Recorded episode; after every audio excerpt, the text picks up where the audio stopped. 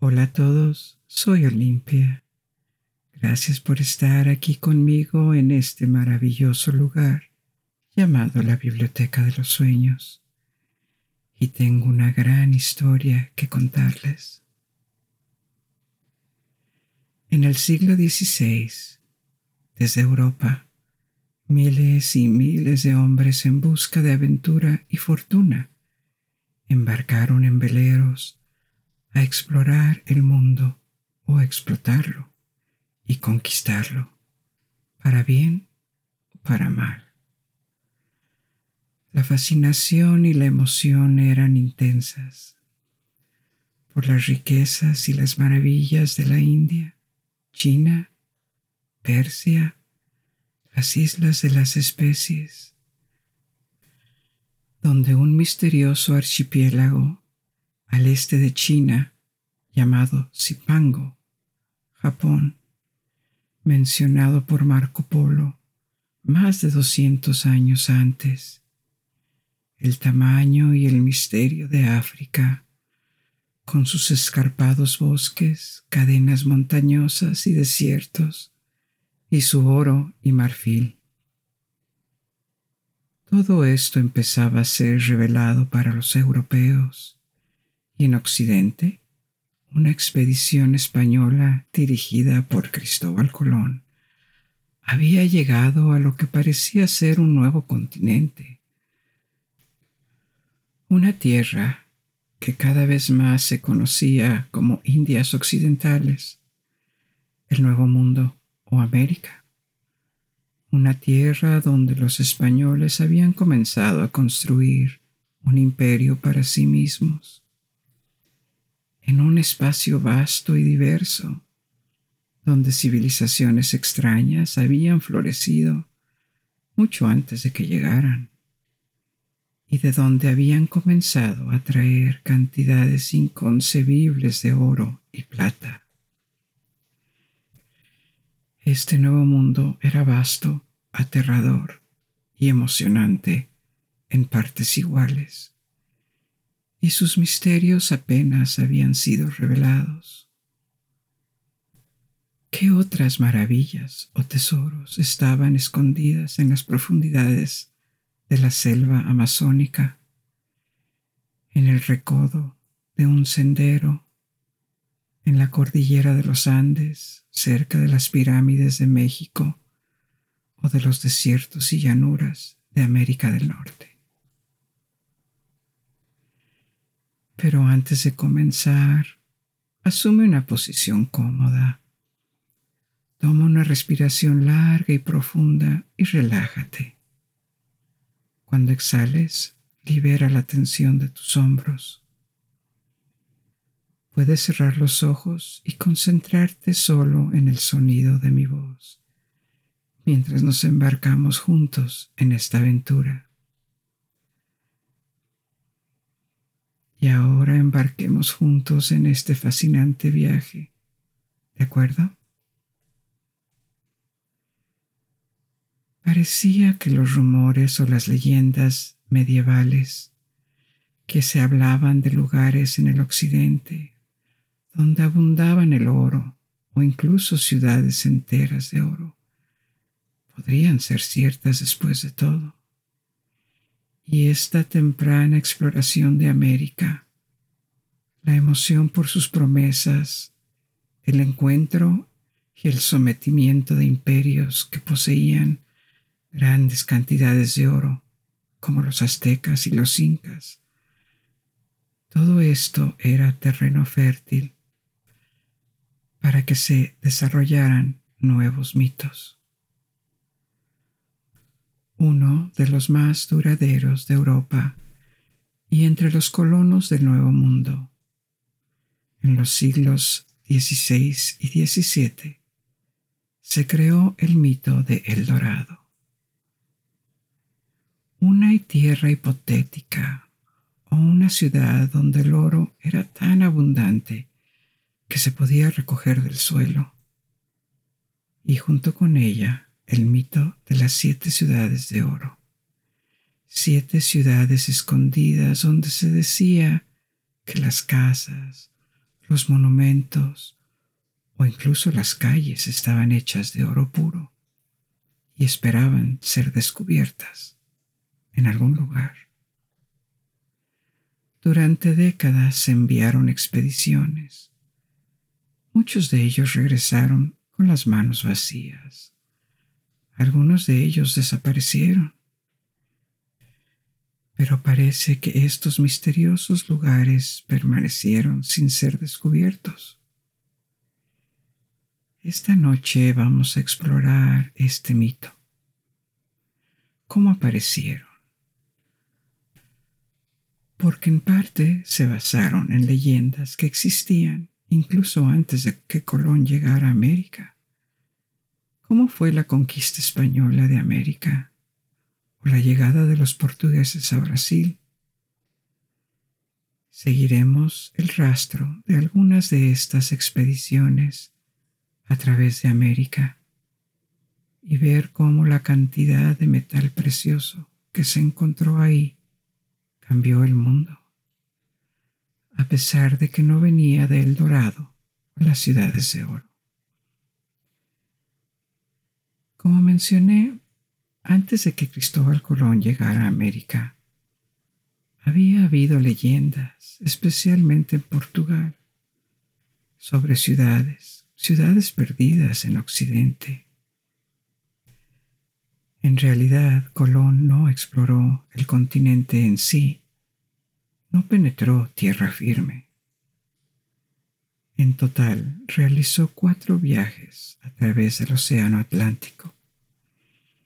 En el primer viaje, el de descubrimiento, parece que las primeras islas a las que llegó fueron las Bahamas y pasó a las costas de Cuba y Santo Domingo.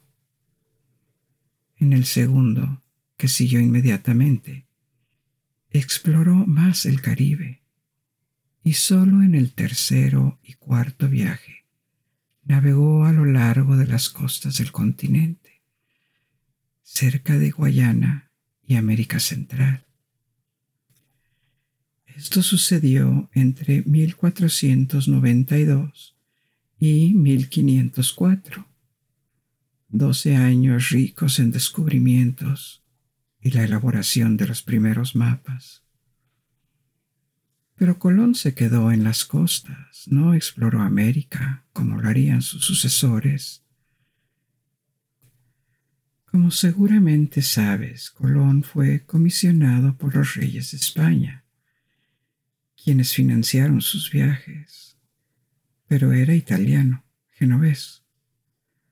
Las razones por las que España lo comisionó fueron varias y son importantes para entender la mentalidad en ese momento. Obviamente estaba el atractivo del descubrimiento, la curiosidad por ver cómo era el mundo.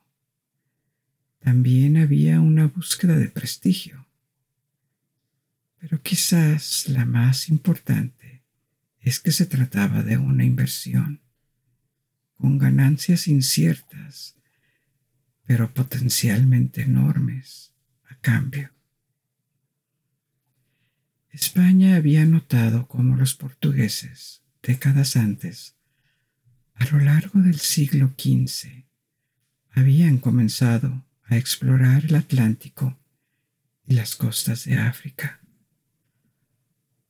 Los portugueses habían fundado pequeñas colonias insulares en el Atlántico y a partir de ahí el comercio africano.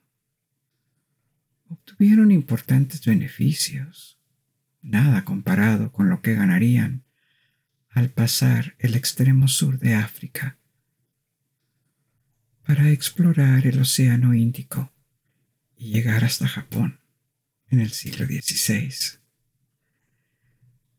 Pero aún así lo suficiente como para validar la idea de la exploración podría ser lucrativa.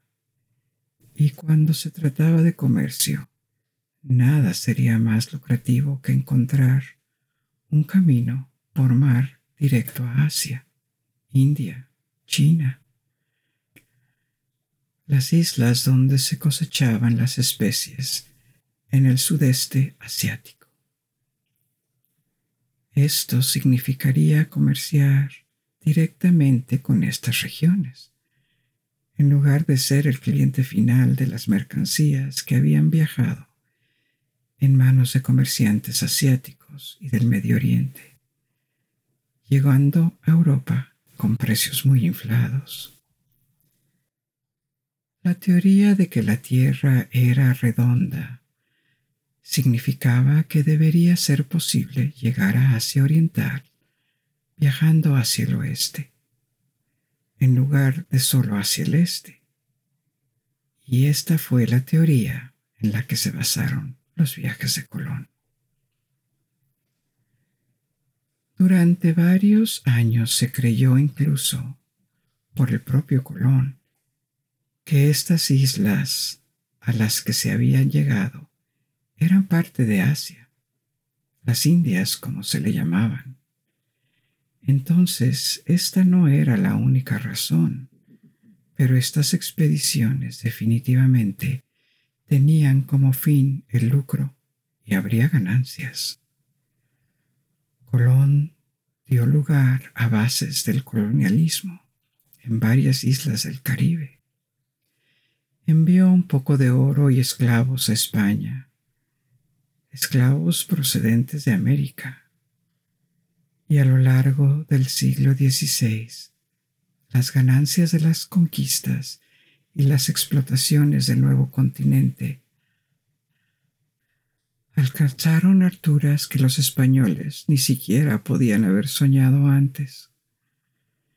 Cuando el imperio azteca fue subyugado, alrededor de 1520 y más tarde los incas en América del Sur.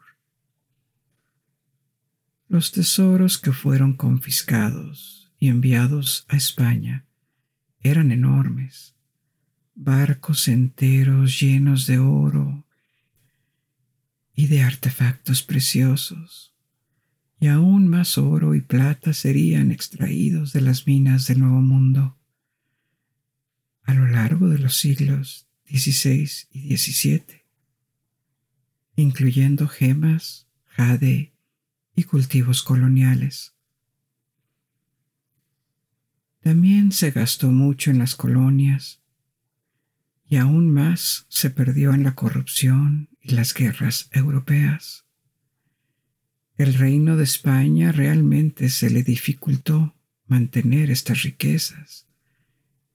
De hecho, se declaró en bancarrota varias veces, nueve veces para ser precisos, de 1557 a 1666, y esto a pesar de la constante afluencia de metales preciosos. Pero para los individuos de toda Europa, en ese momento, lo que importaba era que este nuevo mundo podía producir cantidades inconcebibles de oro, de riquezas, para aquellos que eran lo suficientemente valientes o los que eran lo suficientemente imprudentes para explorar y apoderarse de lo que pudieran. Más allá de las implicaciones macroeconómicas de la entrada de oro o cuestiones de finanzas públicas, América apareció como una tierra prometida para aquellos que soñaban con fortunas rápidas y con aventuras. De Europa o de los asentamientos americanos que los colonos habían establecido en el Nuevo Mundo, podían leer los primeros relatos y crónicas escritas por los viajeros, contando lo que habían descubierto, cómo había sido la conquista o lo que les habían dicho los nativos. Existieron muchos testimonios indirectos y exageraciones que contribuyeron a establecer leyendas y convertir simples rumores en casi certezas. o creencias. Bajo este contexto en donde el término el hombre dorado o el hombre de oro o el rey dorado fue que surgió el rey dorado en el siglo XV, en las primeras décadas de presencia española, y rápidamente se convirtió en el dorado. Y asimismo se nombró una ciudad o un reino mítico, pero inicialmente era una persona, y este término se inspiró debido a la narrativa de un ritual, un ritual de iniciación. Esto ocurrió en la actual Colombia, un ritual del pueblo muisca. Se contó en una de las primeras crónicas escritas en español sobre la conquista de América y que el rey de los muiscas estaba cubierto de polvo de oro de pies a cabeza y luego se sumergió en un lago en donde el oro iba desprendiéndosele mientras sus sirvientes arrojaban objetos hechos de oro y esmeraldas como ofrendas a sus dioses. ¿Existió realmente este ritual? Es incierto. Pero lo cierto es que la cultura muisca sí tenía mucho oro y piedras preciosas, ciertamente lo suficiente para impresionar a los españoles son menos famosos que los aztecas o los incas, porque no tenían un gran imperio y no dejaron la arquitectura monumental a la misma escala. Pero la cultura muisca formó una confederación en el norte de la cordillera de los Andes, alrededor de la región de Bogotá, la moderna capital de Colombia. Muchos aspectos de esta cultura son misteriosos porque no dejaron sus propios registros. Se sabe que a través de las crónicas españolas, no siempre son muy confiables ya que siempre reflejaban el punto de vista de los conquistadores del siglo XVI, que eran viajeros o clérigos y por medio de una base más sólida a través de la arqueología. Pero lo que sí se establece es que la época de sus primeros contactos y conquistas en el año 1530, los muiscas tenían una población importante. Las estimaciones varían entre medio millón y tres millones. Y obviamente vivían de la agricultura, con conocimiento bastante avanzado de la metalurgia y la minería. También minaban sales, no solo los metales. Provenían de culturas que se habían desarrollado en esta parte de Colombia comenzando miles de años antes. Así que volviendo a este rey dorado, no se sabe con certeza si este ritual existió o no, o bajo una forma diferente, pero para los europeos, el completo desprecio por el valor del oro, esta forma de perderlo como ofrenda a los dioses, era simplemente increíble. Y solo podía significar que estas personas tenían oro en grandes cantidades. Y aquí tocamos una gran diferencia en el valor percibido del oro entre las culturas precolombinas y los europeos de la época. A todas las civilizaciones precolombinas técnicamente avanzadas que habían dominado la minería y el trabajo de los metales, el oro era precioso, servía para hacer joyas y muchos de los artículos de lujo para los hombres. Era una ofrenda inestimable a los dioses, así que de ninguna manera se veía como un metal entre otros. Era especial, pero también tenían acceso a él en cantidades con las que los europeos no estaban familiarizados. No era tan excepcional como era para los europeos. Hubo una escasez de oro y plata durante los años de la Edad Media en Europa. Estos metales preciosos eran escasos porque no había mucha producción en Europa occidental y central. Había algunas minas, pero los depósitos eran más bien pequeños que los que se encontrarían más tarde en América, África, Australia ya que habían sido explotados durante mucho tiempo, durante la época del Imperio Romano o incluso antes. Por lo tanto, Europa no era un productor significativo de oro y plata, y además, con el paso del tiempo, los metales preciosos tenían la tendencia de extraerse de Europa debido a sus relaciones comerciales con el resto del mundo especialmente con el mundo musulmán de Oriente Medio y el norte de África. Europa era un importador neto de bienes. El valor de lo que compraba era estructuralmente más alto de lo que tenía que vender. Y de alguna manera había que pagar la diferencia. Y esto se pagaba en oro y plata.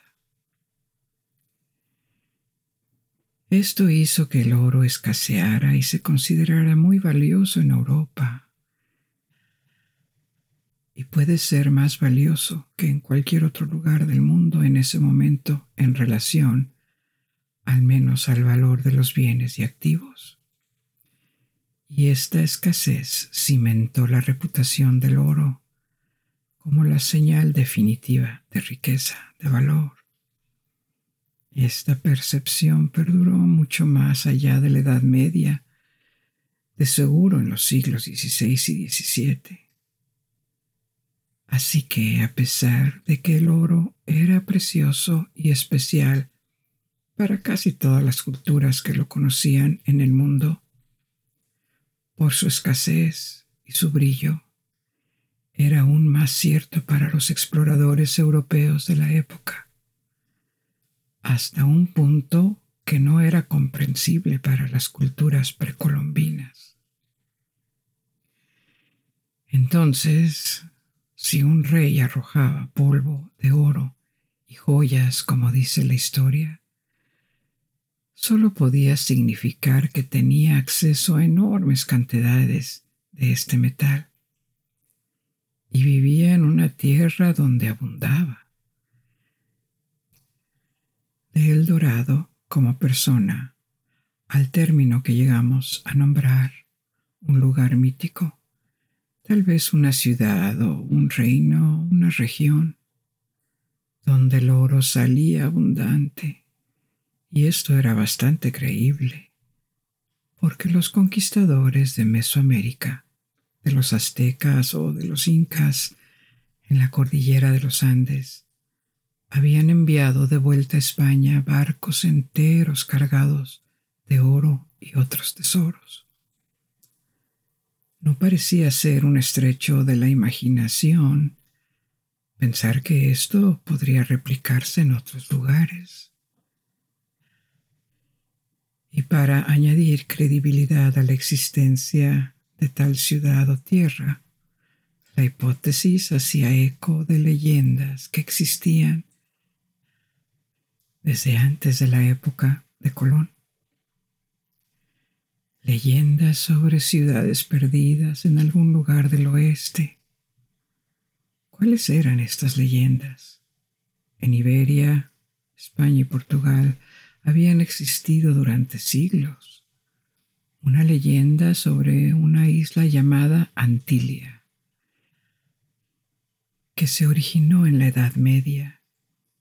Decía que durante la época de la conquista musulmana de la península ibérica, en el siglo VIII, siete obispos cristianos habían escapado en barcos con sus seguidores y navegaban hacia el oeste hacia el Océano Atlántico con el fin de escapar de los invasores y eventualmente habrían desembarcado en una isla, Antilia, donde habían fundado siete asentamientos, siete ciudades, y desde entonces estas siete ciudades habrían perdido contacto con Europa y el resto de la cristianidad.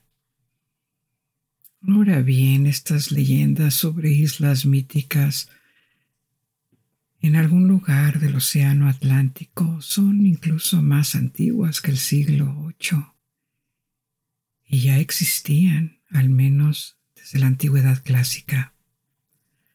Había historias de islas utópicas al oeste en diferentes obras griegas, como las Islas Afortunadas, un lugar al que se refirió Homero y que habría sido un paraíso terrenal habitado por los héroes de la mitología griega, o la Atlántida, este mítico reino o continente del que Platón habló por primera vez como lugar ficticio para una historia pero esto fue recolectado y se convirtió en el pensamiento en un lugar real, varios siglos después. Entonces la idea ya circulaba en la antigua Grecia y más tarde los romanos la adoptaron. No era puramente ficticia. Había elementos reales que podían validarla, como la existencia de las Islas Canarias, frente a las costas de África, que eran conocidas por los romanos. Y en realidad el nombre Islas Canarias no viene de canarios, los pájaros, pero del latín canis, que significa perro, o sea, la isla de los perros. Así que estas antiguas leyendas sobre una o varias islas misteriosas al oeste de Europa ya existían. Y cuando las leyendas han existido durante mucho tiempo, éstas comienzan a sonar ciertas, con o sin una base fáctica real. En la Europa medieval estos mitos perduraron a menudo en la nueva versión cristiana y no se limitaron a España y Portugal. En Irlanda, por ejemplo, estaban los cuentos de Imrama sobre los viajes por mar que hablaban de legendarias islas atlánticas y, por supuesto, las sagas nórdicas que hablaban de viajes al occidente y los descubrimientos de Groenlandia y Vinlandia, como ellos llamaban a Norteamérica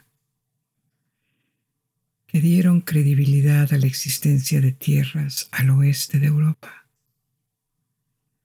Los iberos también tenían elementos concretos que hacían verosímiles estas historias. Aparte de Canarias y Madeira, los portugueses encontraron las Azores en el Atlántico. Así que durante su época de exploración en el siglo XV, la leyenda de Antilia y sus siete ciudades creció en popularidad. Aunque la isla de Antilia nunca fue encontrada, empezó a aparecer en los mapas, generalmente como un rectángulo de tierra en diferentes partes del océano, dependiendo del mapa. Hoy en día esto nos parecería poco profesional para un cartógrafo, pero poner cosas en mapas que no habían sido medidas o incluso probadas era común en este momento.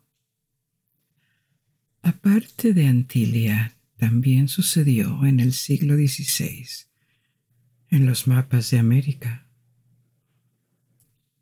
La ubicación de El Dorado fue puesta en los mapas donde se rumoreaba que estaba. Y más adelante hablaremos de estos lugares. Esto no sucedía mucho en los mapas más serios que se hicieron para exploradores y reyes. Y en los siglos XVI o XVII, los mapas eran documentos muy valiosos que se mantenían en secreto. No era sabio divulgar las rutas que se habían descubierto y las colonias que se habían establecido en el extranjero. Así que los portugueses y los españoles conservaban sus mapas para ellos mismos. Pero otros mapas del mundo, aquellos menos precisos y más coloridos, comenzaron a imprimirse para un público más amplio. A menudo incluían relatos, crónicas de viajes, América, África o Asia. A través de estos mapas, el público en general comenzó a descubrir cómo se veía el mundo más allá de Europa.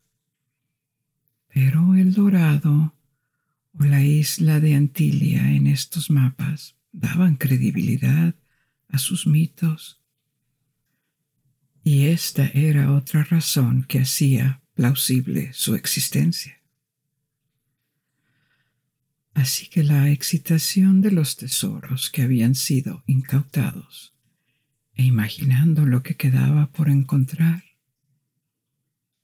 buscar el dorado o las siete ciudades perdidas sonaba razonable, o al menos valía la pena investigar y arriesgarse. Las siete ciudades supuestamente fundadas en la isla de Antilia se convirtieron en las siete ciudades de oro de América.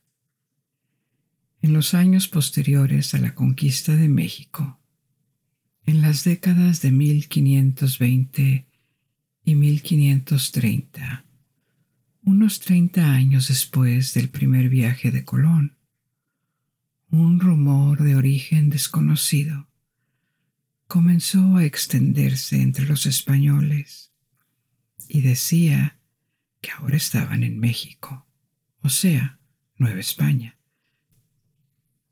como se llamaba en ese momento. Un rumor que decía que estas siete ciudades estarían ubicadas a cientos de kilómetros hacia el norte lo que las habría colocado en algún lugar al norte de México moderno o al suroeste de los Estados Unidos. Los rumores fueron alimentados en gran medida por los informes de los supervivientes de una expedición a Florida que había naufragado.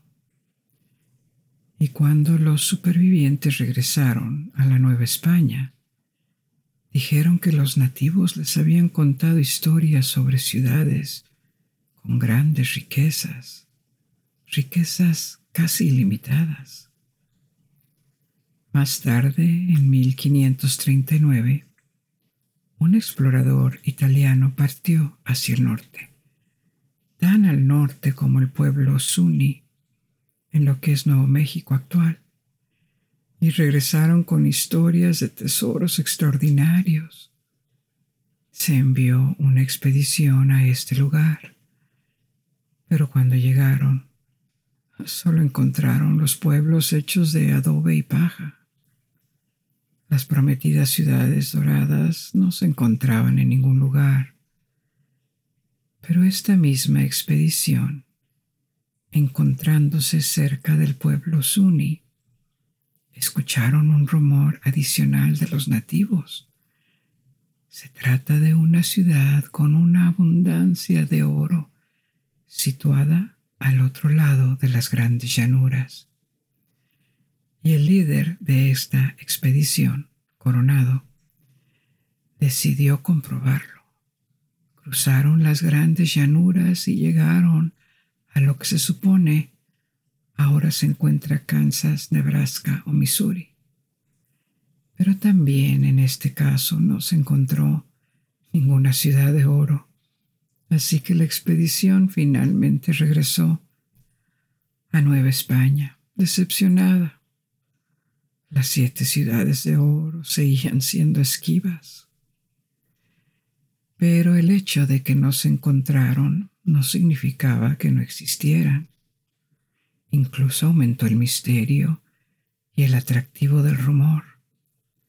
Así perduró la historia de las legendarias siete ciudades en la Nueva España, entre los colonos, y regresó a Europa, donde excitó la imaginación de la gente a pesar de que el verdadero origen de la leyenda bien podría estar en algún lugar de Portugal y España, donde la leyenda de Antilia y sus siete ciudades habían estado presente mucho antes de la exploración del Nuevo Mundo. Pero las siete ciudades nunca fueron tan famosas como el Dorado, el cual comenzó a ser referido como un reino rico que quedaba por descubrir casi al mismo tiempo en la década de 1530 este rumor solo se intensificó para búsqueda de oro en América del Sur. Esto había comenzado unos años antes por diferentes exploradores y sus expediciones. Estas expediciones no eran solo españolas o portuguesas. Las noticias del descubrimiento de una ruta occidental hacia el Nuevo Mundo y de las exploraciones portuguesas alrededor de África y más allá, se habían extendido rápidamente a principios del siglo XVI. En cuestión de años, los reyes de Inglaterra y Francia también enviaron sus expediciones a través del Atlántico estaban dispuestos a descubrir sus propias rutas, tal vez a China por Occidente, o reclamar nuevas tierras y personas que participaron en todas estas expediciones y procedían de diferentes países. Hubo muchos italianos, empezando por Colón, comisionados por diferentes reinos porque eran buenos marineros también alemanes y holandeses. Y en el siglo XVI, la corona de España pasó a formar parte del imperio de los Habsburgo y Carlos V, que gobernaban al mismo tiempo sobre España, Australia, Borgoña y los Países Bajos. Y tenía interés en todas partes en Alemania, ya que también era emperador del Sacro Imperio Romano Germánico y en Italia. Así que hasta cierto punto también participaron comerciantes, exploradores, aventureros de Alemania o Italia. Por ejemplo, las primeras expediciones que adentraron en tierra en lo que se convirtió en Venezuela en búsqueda de oro y otras riquezas ocurrieron a finales de la década de 1520 por agentes de la familia de banqueros alemanes, la familia Belser, que había recibido una concesión del rey de España para explotar esta región, aparte de México, que había sido conquistada recientemente. Esta fue una de las primeras regiones donde se enviaron expediciones a las profundidades de la Tierra, a descubrir lo que existía más allá de la costa. Se exploró el río Orinoco, Pero estas primeras expediciones no lograron encontrar grandes cantidades de oro, ni siquiera grandes ciudades, como las que se encontraron en México. Los encuentros con los nativos eran a menudo violentos. El clima también era hostil. Y entre las enfermedades y el hostigamiento de las tribus nativas, muchos murieron y estas expediciones no lograron más que reconocer la tierra y crear mapas. Pero esto no desanimó a los exploradores, de lo contrario, porque en la década de 1530 la leyenda de El Dorado había tomado forma a partir de este ritual de iniciación muisca del que mencioné antes. El Dorado, el rey Muisca, se había convertido en la ciudad dorada, en la imaginación de la gente, y la búsqueda no hizo más que intensificarse. En Colombia y sus alrededores, la tierra Muisca, como dije antes, estaba en el centro de Colombia, alrededor de la ciudad de Bogotá. Hasta los años 1530, se habían producido contactos con los muiscas y otros pueblos del norte de América del Sur, pero ninguna conquista como la que ocurrió en México. América era enorme, y entre las distancias y el número limitado de hombres, la capacidad de conquista era limitada. En la década de 1530 esto cambió los aztecas habían caído en México y los españoles miraban ahora hacia el sur. Habían llegado a la frontera inca en 1528 y después de años de exploración preliminar y algunas contiendas, la conquista comenzó realmente en 1532 un grupo de unas pocas docenas de soldados, no más, con sus aliados indígenas. Emboscaron a una fuerza inca y capturaron al emperador, el Zapa Inca Atahualpa, en la batalla de Cajamarca en el norte de Perú. Este movimiento dejó completamente atónitos a los incas Miles de personas fueron masacradas sin un solo muerto en el bando español. Y este fue el inicio de la campaña que vio subyugada al mayor imperio precolombino. Cayó rápidamente, pero se necesitaron unos cuarenta años para pacificarlo por completo. La conquista fue lograda. Pero no por más de unos pocos de miles de españoles, a pesar de que fueron ayudados por los pueblos nativos que se rebelaron contra los incas, y también una guerra de sucesión que estaba llevándose a cabo dentro del imperio inca cuando lanzaron la ofensiva. Mientras esto sucedía en el Perú, en realidad los invasores no viajaron directamente de México por tierra, porque aún no se habían establecido rutas a través de Colombia y Ecuador. Llegaron por mar, navegando por el sur de América del Sur, a través del estrecho de Magallanes, llegando al Océano Pacífico y luego de regreso al norte hasta Perú.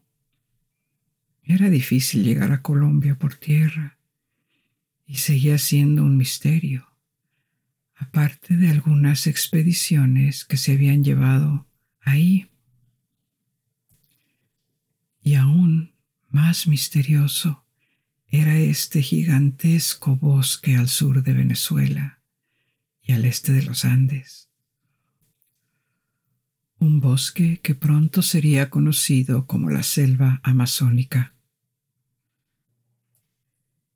pero había que explorar y abrir rutas terrestres. Así que en 1536, un conquistador español, Quesada, y un ejército de 800 hombres fueron enviados a una misión para encontrar una ruta terrestre hacia Perú. Pero los conquistadores españoles eran bastante independientes de las autoridades.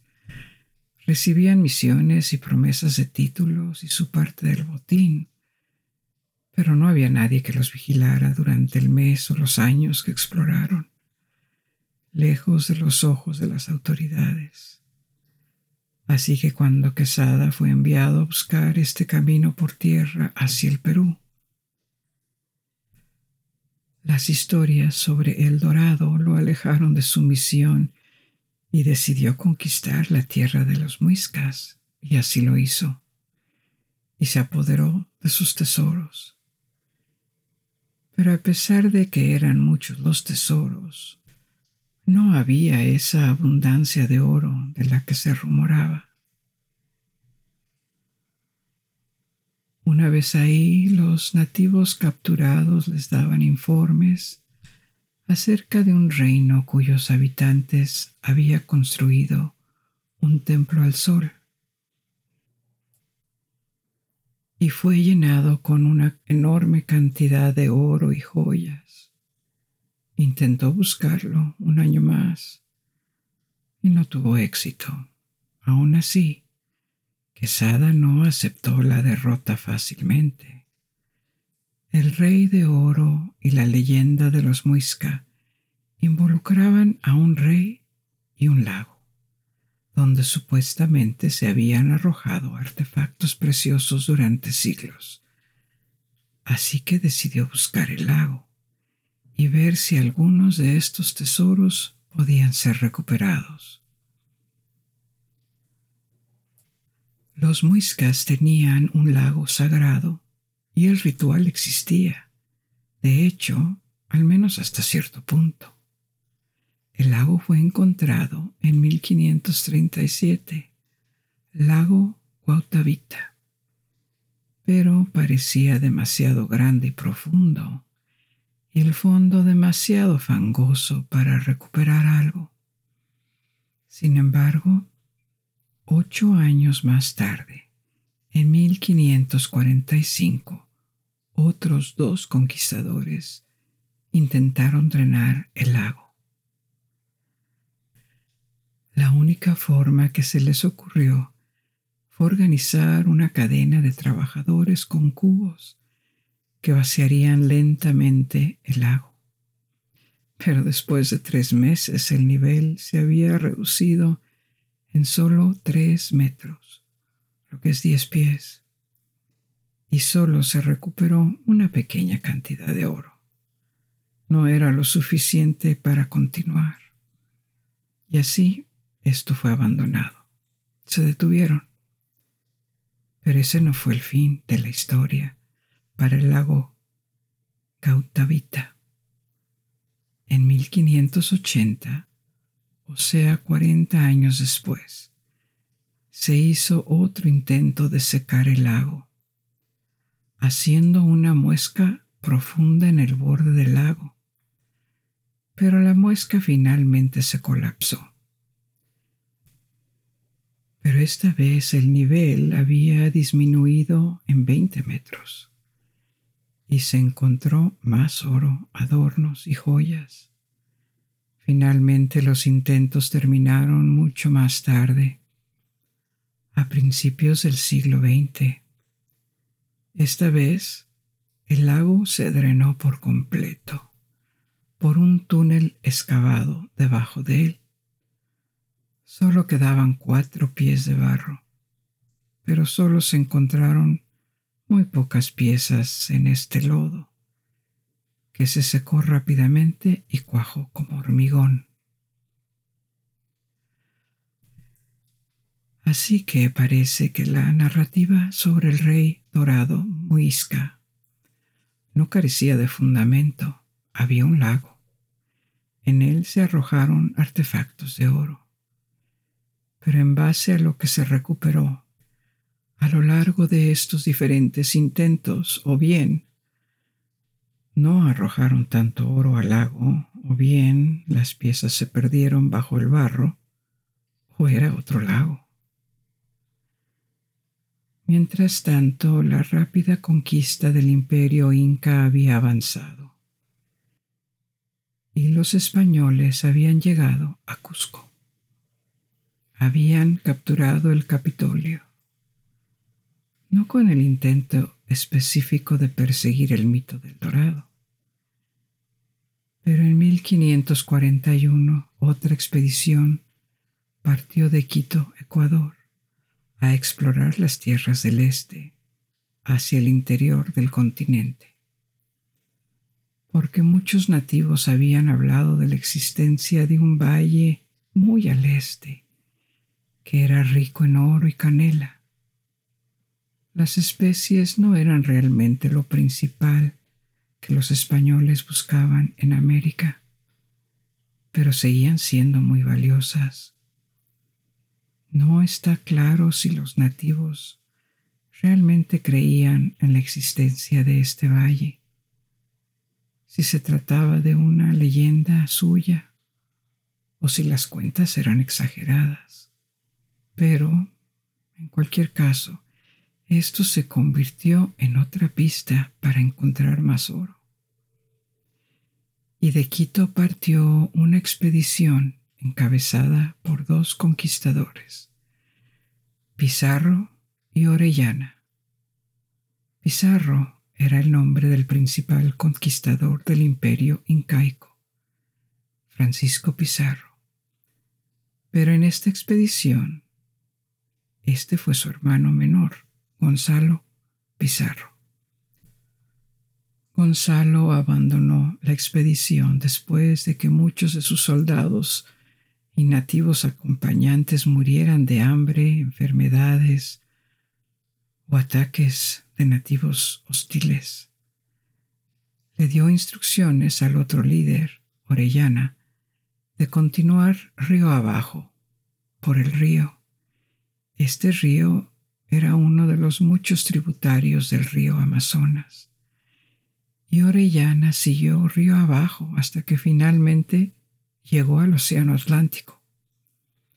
No encontraron oro ni canela, pero Orellana había seguido el río Amazonas, que adquirió ese nombre por una tribu de guerreros que los atacó en su viaje. Y o eran mujeres, o sus largos cabellos les hacían pensar en mujeres pero le dieron el nombre de Amazonas a este río en honor a las guerreras amazonas de la mitología griega. Así que estamos llegando a la mitad del siglo XVI y aún sigue sin encontrarse el dorado. Pero la credibilidad de la leyenda no se vio perjudicada por este detalle y con debida razón, aunque no fuera el dorado. Una gran cantidad de oro y plata había sido incautada del imperio incaico. Y ahora parecía que las minas de México, Perú y Bolivia proporcionarían aún más. En esta tierra donde las pepitas de oro podían aparecer sobre el lecho de los ríos. También hubo diamantes y esmeraldas del Nuevo Mundo que comenzaron a ser explotados. América del Sur seguía siendo un lugar peligroso, donde las enfermedades tropicales, los animales salvajes o los nativos hostiles podían matar inclusive al aventurero más valiente pero no era como si hubiera otorgado nada. Ahí se podían encontrar verdaderos tesoros. Habían sido encontrados, pero los tesoros del dorado seguían esperando, aunque nadie recordaba ni sabía con precisión por qué existía este rumor. ni cómo había aparecido. La persistencia de una leyenda también es algo que la hace creíble. Si la gente ha estado buscando algo, el haber creído en algo durante mucho tiempo debe significar que, de alguna manera, donde hubo humo, debió de haber habido fuego. Y es probable que exista. Siguiendo esta lógica, significaba que el dorado solo tenía que ser encontrado en regiones que aún no habían sido exploradas. Y todavía había mucho que explorar a finales del siglo XVI. Tal vez el dorado no estaba en Colombia, ni en los Andes, pero entonces tenía que estar en algún lugar en el corazón de la selva amazónica o en las mesetas de Guayana, lugares de difícil acceso y muy hostiles para viajeros. A finales del siglo XVI se rumoreaba que el dorado estaba ubicado en el lago Parimé o Parima, un gran lago, casi un mar interior eso habría estado ubicado en algún lugar entre el sur de Venezuela, el norte de Brasil o Guayana. Y porque había una tradición de poner cosas hipotéticas en los mapas, muchos mapas de finales del siglo XVI y XVII mostraban el lago Parimé en diferentes ubicaciones. En realidad, no era el único lago mítico en los primeros mapas de América del Sur. Otros, como el lago Jareyes o el lago Casipa, también aparecían en los mapas y aparentemente no existían. Así que las expediciones fueron en busca del lago Parimé con la esperanza de que lo llevara a El Dorado. Una de las más notables fue la expedición de Walter Raleigh en 1594 y 1595. Walter Raleigh fue una figura importante de la época isabelina en Inglaterra, la época de la reina Isabel I él fue un estadista, un soldado, un escritor y un explorador, quien, entre otras cosas, desempeñó un papel destacado en la temprana colonización inglesa de América del Norte. También escribió relatos de sus viajes, relatos que resultaban muy atractivos para los lectores de Europa pero que también mezclaba realidad y ficción o fabricaba elementos que los embellecían. En dos libros que publicó después de su expedición a las Guayanas, en la costa atlántica de América del Sur, favoreció la idea de que el lago Parimé era real y que esa era la única ubicación del Dorado aunque él nunca fue. Pero según los relatos que escuchó o imaginó, habló extensamente del lago y de la ciudad de El Dorado. Describió las dimensiones del lago y dijo que el lago mismo era la fuente del oro que poseían los habitantes de El Dorado los granos de oro habrían sido abandonados y fáciles de recuperar en este lago y sus tributarios, según lo escribió. Después de su regreso a Inglaterra, envió a un teniente de regreso a Guayana en busca de la ciudad, pero nunca se encontró. Y de nuevo, porque creyó que era real, regresó él mismo en 1617, pero ahora era un anciano y se quedó en el Caribe. Cuando regresó a Inglaterra, El tiempo de su influencia se había desvanecido y no era muy querido por el sucesor de Isabel, el rey Jacobo. Había tenido conflictos con los españoles en el Nuevo Mundo cuando el rey lo había prohibido estrictamente y por ello fue juzgado y finalmente ejecutado en 1618. Aunque en efecto tuvo una vida extraordinaria. De todos modos, su segunda expedición no reveló nada nuevo, ni sobre el lago ni sobre el dorado. Ambos seguían sin encontrarse, lo cual era concebible para una ciudad perdida en la selva. Pero para todo un lago que en algún momento se dijo que era tan grande como el mar Caspio, eso se estaba volviendo difícil de creer. Otras expediciones dirigidas por viajeros españoles, ingleses, alemanes u holandeses partieron hacia la misma región, tierra adentro, de la Guayana, al sur de Venezuela, al norte de Brasil. Al menos uno cada década en el siglo XVII, y nada fue encontrado. A medida que la exploración y la colonización de América del Sur se había vuelto más metódica. Habían regiones menos desconocidas, sin explorar.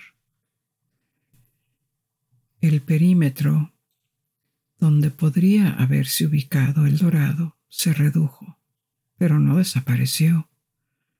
Como África Central, América del Sur y sus grandes regiones de difícil acceso donde las selvas y los bosques podían esconder casi cualquier cosa, y donde los exploradores europeos, que a estas alturas conocían muy bien el mito de El Dorado y sus diferentes iteraciones o ubicaciones, no podían ser fácilmente olvidados, y después de casi dos siglos de búsqueda, la idea sonaba cada vez menos seria. Las expediciones y la búsqueda del lago Parimé realmente disminuyeron a principios del siglo XIX con un estudio extenso y científico de las cuencas y el lago de Guayana dirigido por Alexander von Humboldt. Alexander von Humboldt fue un geógrafo alemán también un erudito explorador que trabajó mucho en Sudamérica, aplicando principios científicos a sus exploraciones, como Darwin y muchos naturalistas que más tarde también lo harían, llegó a la conclusión de que el lago Parimé no podía existir pero podían haber habido una confluencia de ríos y sus elevaciones estacionales podían haber creado una gran masa de agua temporal. Eso podría haber inspirado las leyendas de un lago, pero que no existía tal cosa, y tampoco se encontró ninguna ciudad de El Dorado en ninguna parte de esta región. Así que el lago Parimé no existía, ¿o sí? La hipótesis fue abandonada en el siglo XIX y el dorado se veía cada vez más como una leyenda, en lugar de una pista a una fabulosa ciudad dorada que esperaba ser descubierta. La ciudad sigue siendo mítica hasta nuestros días. Nunca se encontró nada cercano y el significado de El Dorado, del término, pasó de ser un lugar hipotético a un concepto. Se convirtió en sinónimo de tierra prometida o premio final, que es para lo que generalmente se usa el término hoy en día.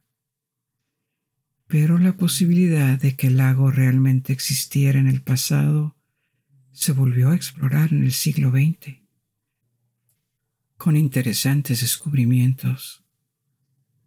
En primer lugar, los geólogos notaron que en el norte de Brasil había un lugar donde en todas las laderas circundantes aparecía una línea horizontal a un nivel uniforme, y esta línea registró el nivel del agua de un lago extinto que existió hasta relativamente tiempos recientes. Habría sido muy grande, 30.000 millas cuadradas, más o menos del tamaño de Australia o Carolina del Sur, y casi del tamaño del lago superior. En resumen, un lago gigante. Hace unos 700 años Así que eso sería 200 años antes de la llegada de los europeos. El lago comenzó a drenarse. Y en 1690, es decir, mucho después de las primeras expediciones españolas y un siglo después de Walter Raleigh, se cree que un terremoto abrió una falla en el lecho rocoso eso habría permitido que todo el agua fluyera hacia un río y llegara al océano, siguiendo el río Amazonas. Así que el lago habría desaparecido, pero existió antes y probablemente durante sus expediciones en búsqueda del dorado. Parece que no se encontró en ese entonces, pero el hecho de que los nativos lo mencionaran tenía sentido que si esto fuera cierto. E irónicamente, los mapas de los siglos XVI y XVII que mostraban el lago podrían no haber estado del todo equivocados. A pesar de que se puso en el lugar equivocado y con un tamaño exagerado. Y lo que es aún mejor, gente vivía cerca. Hay un sitio cerca de la ubicación de este lago muerto que se llama Pedra Pintada, conocido por sus pictografías de la época precolombina. Esto es especulativo, pero tal vez podrían recuperar oro en el lago transportado por arroyos y ríos desde las montañas, los Andes y transportando a la Amazonia. Así que después de todo, tal vez había una base para estas historias.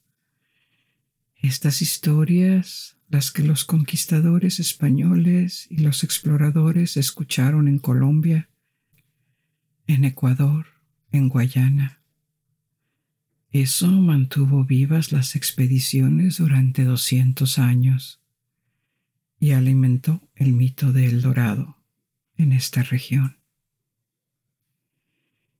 Puede que no fuera tan rico en oro, probablemente no una ciudad entera cubierta de oro, pero tal vez había ahí algo que proporcionó la base para que esta leyenda prosperara e invitar a la gente a no descartar los mitos como simples invenciones o ilusiones.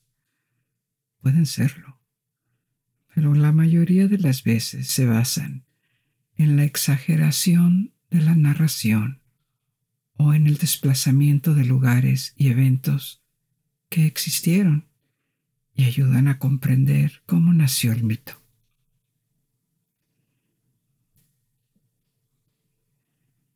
Hemos llegado al fin de nuestro pequeño recorrido de esta noche. Espero hayas disfrutado de esta aventura y que te invite a descubrir y aprender más. Ahora ya puedes dejarte ir y dormir. Y hasta que nos volvamos a encontrar, buenas noches. Duerme bien.